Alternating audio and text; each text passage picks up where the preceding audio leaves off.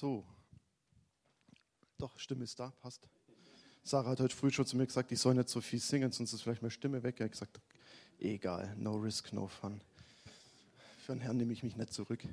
Also ich bin sowieso schon mal äh, fast stumm gewesen an der Predigt, nachdem ich geschrien habe, um was vorzumachen. Deswegen bin ich das schon gewohnt. Die Stimme kommt schon irgendwann wieder zurück. Genau, ähm, ich bin heute mal wieder dran. Ich wäre ja eigentlich schon vor langer Zeit mal dran gewesen. Ähm, da kam mir dann ein Pakistani in die Quere, Gott sei Dank. Ich habe das gleiche gebetet, dass es wieder passiert, leider nicht. Ich stehe jetzt doch da. das Lustige ist, ich dachte mal, cool, vielleicht war mein Thema nicht dran, aber der hat mir wieder das gleiche irgendwie gegeben. Ähm, und ich muss euch ehrlich sagen, es war für mich noch nie so zäh, eine Predigt vorzubereiten wie da, obwohl ich schon mehrere Monate irgendwie damit schwanger gehe. Also bei mir ist es normal so, dass ich irgendein Thema habe oder mich irgendwas beschäftigt und wenn ich dann irgendwann mal dran bin zu predigen, kann ich das Thema eigentlich schon auswendig ähm, und brauche eigentlich gar nichts mehr. Diesmal weiß ich nicht mal, wo der Herr ungefähr hin will. Also es wird, wird spannend. Aber gut. So. Am Anfang möchte ich mal was ganz Ungewöhnliches für mich machen. Ich möchte euch eigentlich eine Geschichte erzählen. Ich würde euch einfach gern mitnehmen auf eine Reise. Ihr dürft einfach entspannt mal zuhören und euch je nach Empathiegrad auch ruhig in die Person reinversetzen. Es geht ganz, ganz weit zurück äh, in eine Zeit, wo man von Menschenrechten noch nicht allzu viel hielt, ähm, von Frauenrechten natürlich schon gar nicht. Also wie, soll sowas auch kommen? Sondern es war die Zeit der Königsherrschaften. Königsherrschaften waren, je nach König, konnten die relativ gut sein oder halt eben auch nicht. Und je nachdem, auf welcher Seite man stande. Also ich meine, man, wenn man die Geschichtsbücher anguckt, man sieht ja so, Könige haben schon coole Ideen gehabt teilweise, was sie so durchgezogen haben. Also Schnapsideen, würde ich es mal so nennen. Unter anderem einer, der war, finde ich, sogar sehr raffiniert. Also man muss auch sagen, in der Zeit war es ja so, der Stärkere gewinnt, Punkt. Ja. Die Armee, die, der irgendwie ein paar junge Leute da mehr zusammengekratzt hat oder zu gezwungen hat, zu den Waffen zu greifen, und vielleicht nur die Ressourcen hatte, auch Metallschwerter oder so zu fertigen oder Streitwagen, der hat gewonnen. Egal was war. Ja. Und so ging das ziemlich hin und her, muss man sagen, je nachdem natürlich, was war. Also da ging es schon zur Sache. So war da auch ein König, der hat dann gemeint, das kleine Reich, das ich habe, langt mir nicht. Nur die Welt ist genug, kennt man heute immer noch. Ähm, und ging los man muss sagen, in der meisten Zeit war es ja so, dass die, die Völker, die besiegt wurden, meistens ja unterworfen wurden, versklavt wurden oder irgendwie unterdrückt wurden. Das ging eine Zeit lang gut, bis sie sich irgendwann erhoben haben und wieder natürlich einen Gegenaufstand gemacht haben. Irgendwann ist mal ein König auf eine Idee gekommen und hat gesagt, hm, habe ich eigentlich keine Lust zu, ich mache was ganz Raffiniertes. Ich reiße die einfach alle auseinander. Ich sage zu der Familie, ach, Familie Haselbeck, ihr 3000 Kilometer diese Richtung, los. Sarah, du nimmst deinen Mann 2000 Kilometer diese Richtung, guck dann mal, wie er da zurechtkommt. Somit zerreiße ich alles. Ich habe überall nur noch Fremde und ich habe diese, diesen Zusammenhalt nicht mehr. So. Für uns hört sich das jetzt, also ich habe mich da mal mit beschäftigt, für uns hört sich das jetzt in Zeiten eines Flugverkehrs und einer Globalisierung relativ harmlos an damals, wenn du Glück hattest und hattest noch ein bisschen Vieh, das du behalten durftest, hast du es mitgenommen. Den Rest war das, was du tragen kannst oder irgendwie hinterherziehen kannst. Das nächste ist die klimatischen Verhältnisse. Ich habe mir das mal so vorgestellt, stellt euch mal vor, ihr nehmt einen Sizilianer, also es bietet sich bei mir an, mein Schwiegerpapa ist Sizilianer, wir waren auch schon auf Sizilien. Wunderschönes Land, da wächst so ziemlich alles, also von Zitronen, Orangen, Mandeln, Du hast Fischfang drumherum mit Meer. Du kannst zweimal im Jahr ernten. Also da geht also recht gut zu bewirtschaften. Sag mal so, da kann man gut überleben. Jetzt nimmt dir so ein Mann oder so eine Familie und sagt, du gehst jetzt nach Schweden. Der war noch nie dort, der hat kein Internet, der kann nicht vorher googeln, wie wird denn das Wetter ungefähr. Was macht er in seinem guten Glauben? Er packt sich Zitronensamen, Orangensamen, Mandelsamen ein, irgendwelches Getreide und dann geht er nach Schweden. Und dann kommt er da oben an und stellt erstmal fest, so, ups, gefrorener Boden, was ist das denn? Ja, hört sich, ich muss sagen, ich muss auch ein bisschen über die Vorstellung schon sehr lachen. Ähm, auf der anderen Seite ist mir bewusst geworden, meine Güte, was muss das für die Leute für ein Überlebenskampf gewesen sein bei sowas? Ich meine, da musst du ja froh sein, wenn du überhaupt den ersten Winter oder die erste Zeit überhaupt überlebst. Fischen, gut, es gibt Seen immerhin in Schweden, da kann man zumindest Fisch fangen. Ob, ob ein Sizilianer einen Seefisch mag, ist dann schon wieder die nächste Frage. Ja, und wenn es dann an anderes Fleisch geht, ähm, da oben kann man nicht so viel züchten. Gut, da laufen so komische Tiere rum mit so komischen Hörner, so Elche. Ähm, ich weiß nicht, wie es denen ging. Ob die Dauerdurchfall hatten. Ich meine, wir kennen das alle. Also wenn wir irgendwo in Urlaub hingehen, in ein tropisches Land, wo wir das Essen und so gewohnt sind, jeder von uns hat irgendwelche Tabletten dabei, dass wenn der Magen das nicht ganz so lustig findet, was ich da zu mir nehme, das irgendwie bremsen kann. Das gab es damals alles nicht. Die wurden da einfach hingekarrt in eine feindlich, feindliche, fremde Umgebung und natürlich zu Nachbarn, die sich bestimmt gefreut haben, dass da andere Leute kommen. Ja. Ich meine, das kriegen wir heute, sage ich mal, ja am eigenen Deutschland mit, am eigenen Leib, wie das ist und wie freundlich wir Deutschen zu den anderen sind. Ob wir das jetzt König XY oder König Geld nennt oder sonst was, ist ja wurscht, aber die, die Situation hat sich heute, bis heute nicht verändert.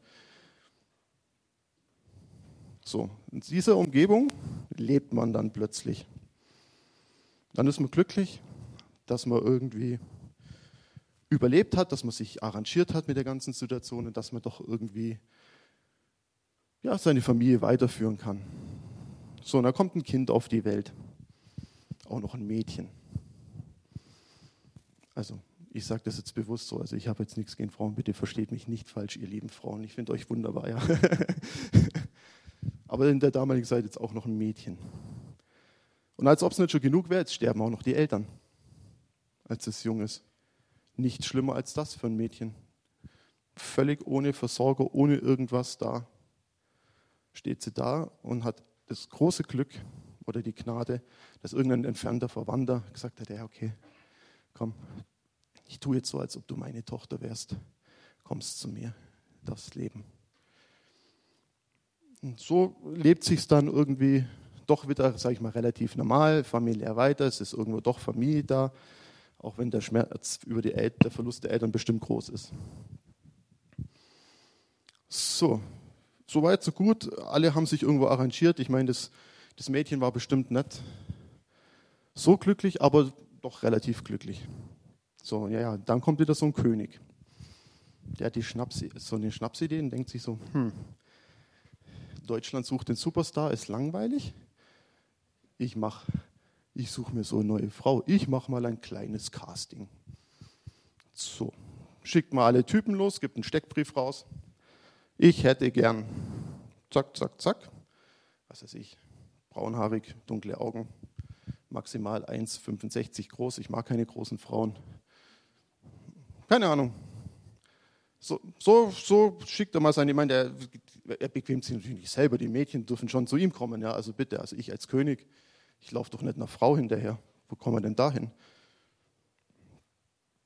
So gehen die Diener los und sammeln aus dem ganzen Reich, ich möchte mal so sagen, ganz Europa, könnt ihr es euch ungefähr vorstellen, alle Mädchen ein, die irgendwie in das Raster reinfallen. So. Das ist das Gute bei Deutschland sucht den Superstar. Wenn das nichts wird, kannst du daheim zu deiner Familie. Das ist da anders. Das ist jedem Mädchen da bewusst. Wenn die mitgenommen wird, die wird ihre Familie nie wiedersehen. Die ist weg vom Fenster, auf Deutsch gesagt. Die kommt in ein Harem, da wird sie abgeschottet mit hunderte anderen Mädchen. Dann dürfen sie einmal zum König und danach kommen sie in einen anderen Harem. Und das war's. Das ist dein Leben. Und wir reden hier von jungen Mädchen. Also wir reden hier nicht von irgendwie Frauen, die schon viel Erfahrung hatten, sondern wir reden hier von jungen Mädchen, die das ganze Leben noch vor sich haben. Die weiß, in dem Moment, wo ich mitgenommen werde, habe ich nur eine Chance. Entweder ich werde Königin oder ich bin weg vom Fenster mein ganzes Leben. Verbringe ich irgendwie dem Palast. Klar kriege ich irgendwie was zu essen und so, aber Leben habe ich nicht mehr. Familie gründen brauche ich nicht mehr dran denken. Das war's. Ja, so kommt das Mädchen zum so ein Harem und ist wahrscheinlich dann erstmal entsetzt. wie viele andere hübsche Mädchen es noch gibt. Ich meine, sie hat schon oft genug gehört, dass sie ein hübsches Mädchen ist, da bin ich mir sicher. Sonst hätten die anderen die bestimmt dann mitgenommen. Aber dann sitzt man so da, kommen da noch 20 hübsche Mädchen. Und wie es so ist, wir als Menschen, da sind wir Männer kein bisschen besser. Also glaubt es nicht, dass wir da besser wären. Wir gucken vielleicht nicht nach Aussehen, sondern eher nach den Muskelpaketen oder so. Aber das ist genauso. Ja, da kommen da immer 20 neue oder 30 neue und man denkt sich immer, oh Gott, die sind alle, alle definitiv besser als ich. Definitiv, ich habe sowieso keine Chance. Das geht so über eine ganze Zeit. Also ganze Zeit rede ich mal von so einem halben Jahr, Jahr. Jeden Tag kommen irgendwelche neuen Leute. Du stehst da, pflegst dich, machst alles, was dazu dazugehört. Es kommen immer neue Leute. So, ja, dann kommt das große Casting. Das heißt, du darfst einmal zum König, beziehungsweise teilweise einmal eine Nacht mit ihm verbringen, mehr oder weniger freiwillig. Und dann kommst du in einen anderen Harem und das war's. Also man könnte mal übertrieben gesagt einmal eine Vergewaltigung über sich ergehen lassen und dann, das war dann dein Leben. Also das ist der Alltag von der Dame. Das hat mich ziemlich angesprochen, weil man oft auch denkt, mein Alltag ist ja so grausam oder so schlimm. Und dachte ich mir so, boah, im Gegensatz dazu. Und dann den Mut und das Charisma zu haben, am Herrn festzuhalten und zu sagen, okay, was passiert? Gucken wir mal. Ich bleibe treu. Ich meine, ihr habt wahrscheinlich schon alle vermutet, um wen es geht. Wer es nachlesen will, darf gerne das Buch Esther lesen. Mal mit diesen Augen. Da steht da wirklich so drin. Die mussten sich ein halbes Jahr vorher pflegen, bevor sie überhaupt zum König durften. Da sind jeden Tag neue kommen. Das babylonische Reich damals oder das persische Reich war ziemlich groß. Und Nebukadnezar hat alle Leute auseinandergerissen, der hat die verschleppt. Und die Esther war Nachkomme davon. Gut, dann kann man sagen, dann gibt es ja eine Art Happy End. Wobei ich weiß nicht, ob das so happy ist. Sie wird Königin. Das ist schon mal das Gute. Ja, und dann kommt der Hamann um die Ecke. Wieder nichts. Und dann steht sie vor der Wahl. Gehe ich zum König oder nicht? Ich weiß nicht, wie hätten wir an erster Stelle reagiert. Ich habe mir das mal überlegt.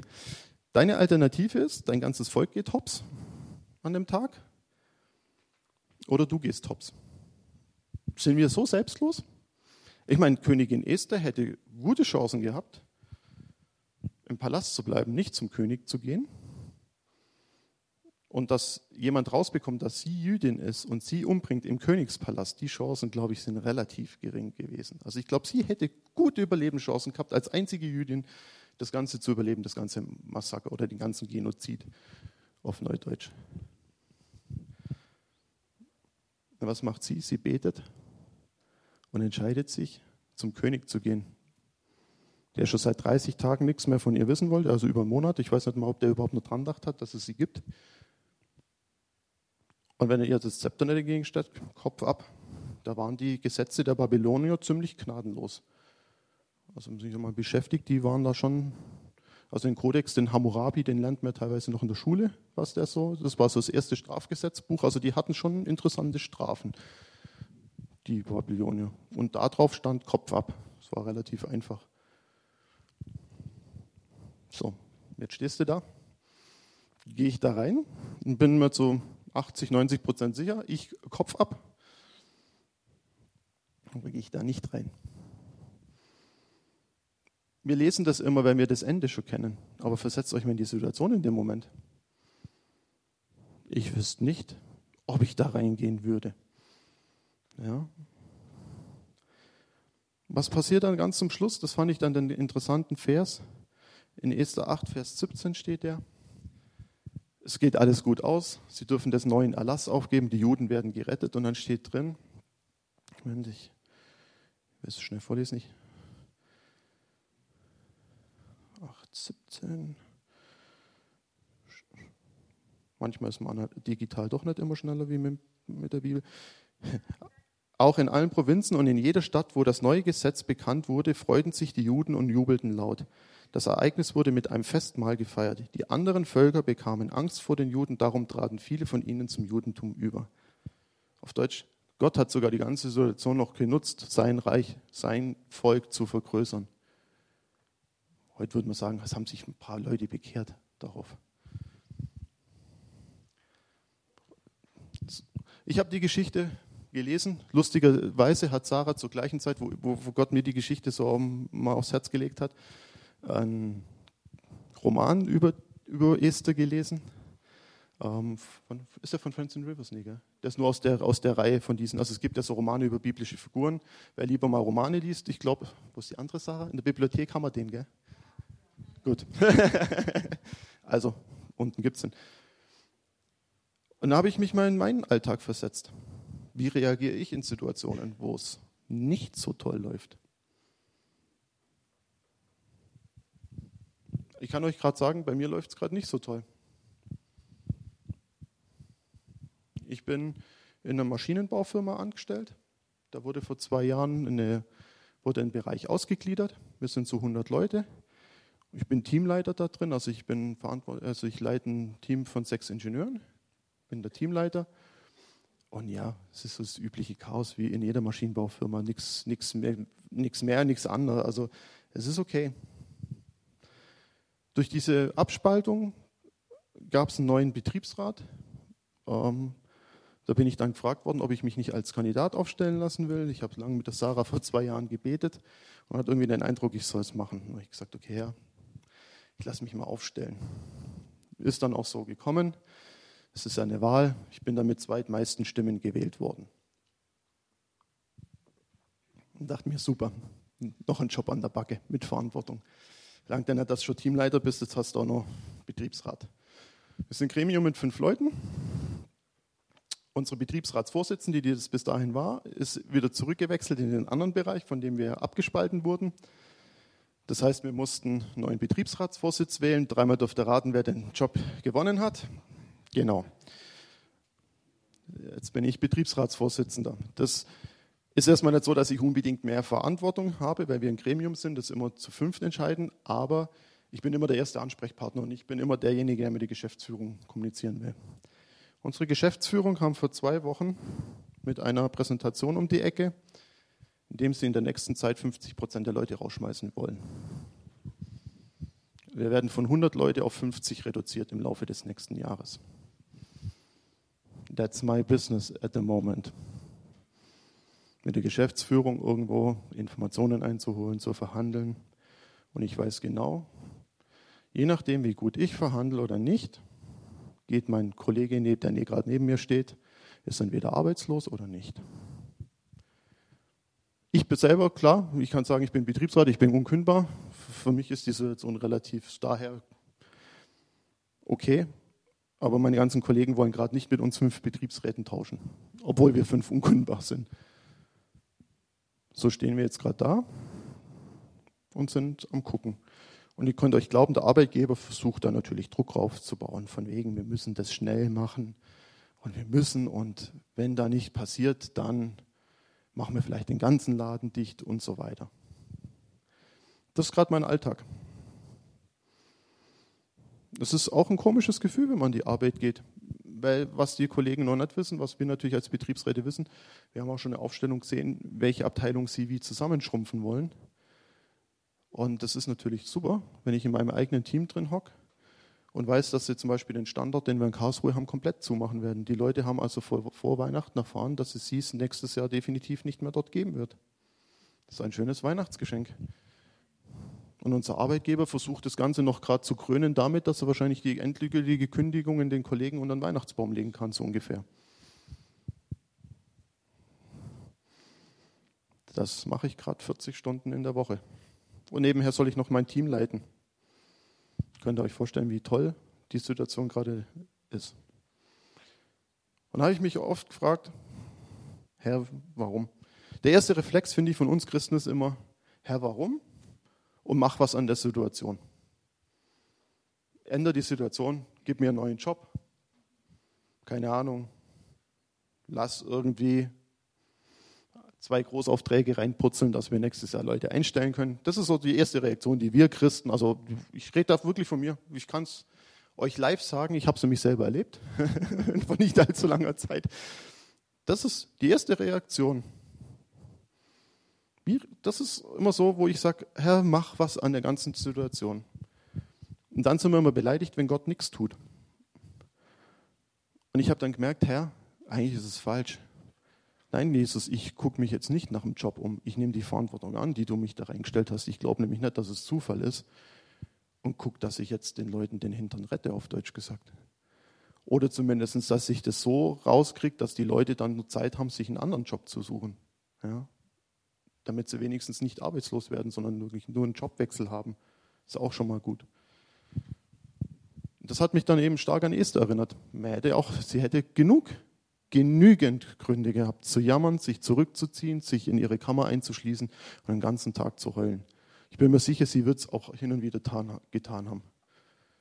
Nichtsdestotrotz hat sie trotzdem festgehalten und hat das getan, was zu tun war. Und das ist auch inzwischen echt mein Gebet, dass ich sage, Herr, du siehst die ganze bescheidene Situation, die wir drin stecken. Und du weißt, es belastet, ich meine, es belastet mich auch. Also ich bin zwar ziemlich stressresistent, aber ich hatte jetzt auch schon Nächte, wo ich nur drei Stunden geschlafen habe, weil ich mitten in der Nacht aufgewacht bin und mich nur noch rumgewälzt habe. Es belastet einfach.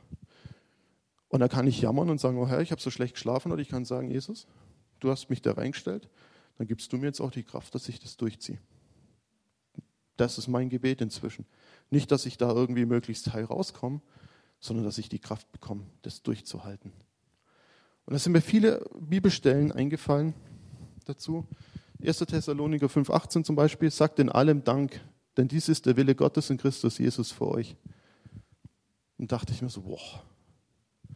Und dann ist mir eins bewusst geworden jetzt die letzten Tage. Und dann ist auch das, was heute schon teilweise kam. Wir beten ja immer, Herr, lass uns zum Segen und zum Licht sein.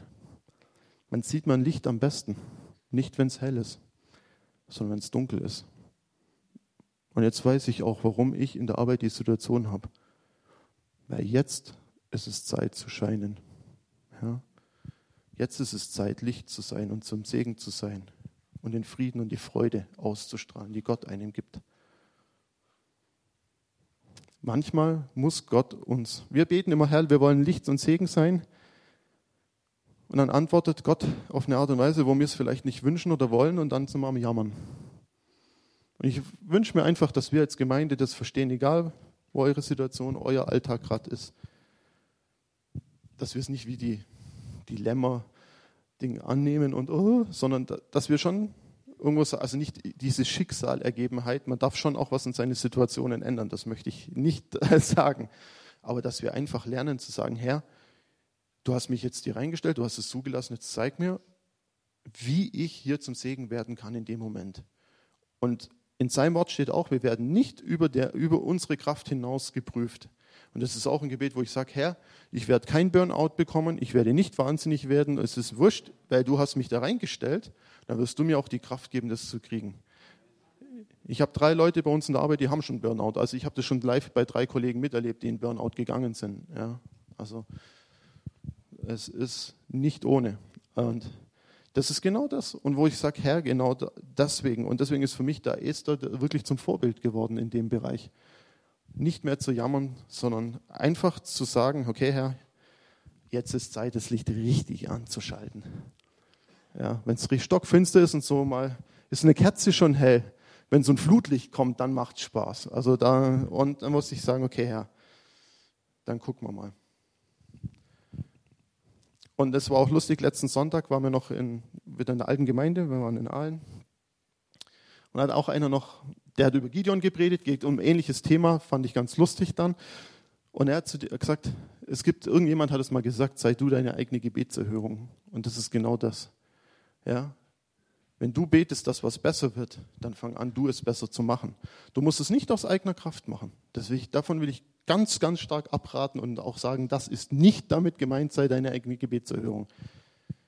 Aber wenn du anfängst, was besser zu machen oder zu beten, Herr, gib mir Ideen, wie ich was besser machen kann, dann bist du dran. Ich möchte ein einfaches Beispiel. Wenn du daheim sitzt und einsam bist und die ganze Zeit nur jammerst, dass du einsam bist, wird sich vermutlich an deiner Situation relativ wenig ändern.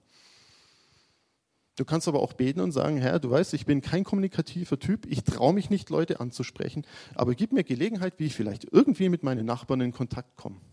Glaub mir eins, der Herr ist kreativ, er findet irgendwas. Er findet irgendwas, was ihr nie glaubt. Und schon ist man im Smalltalk und lädt mal jemand zum Kaffee trinken ein. Dann warst du deine eigene Gebetserhörung, ohne auf eigener Kraft das hinzuwerkeln das ist gerade, wie gesagt, so ein bisschen auch mein Lernfeld. also ich merke, ihr prägt gerade mehr zu mir selber als zu euch. Ähm, es tut gerade gut, das mal selber zu hören wieder für die nächste Woche. Weil nächste Woche stehen einige Verhandlungen an. Ja, da möchte ich euch wirklich Mut machen und euch aufrütteln und sagen, hören wir auf zu jammern und nehmen das an und sagen, okay Herr, du hast mich hier reingestellt, Du kannst mir gern zeigen, warum, aber wenn du mir auch nicht zeigst, warum, dann will ich wenigstens Licht und Segen sein in dieser Situation. Für mich, für meine Nachbarn, für meine Mitmenschen, wer sein Reich soll gebaut werden. Amen.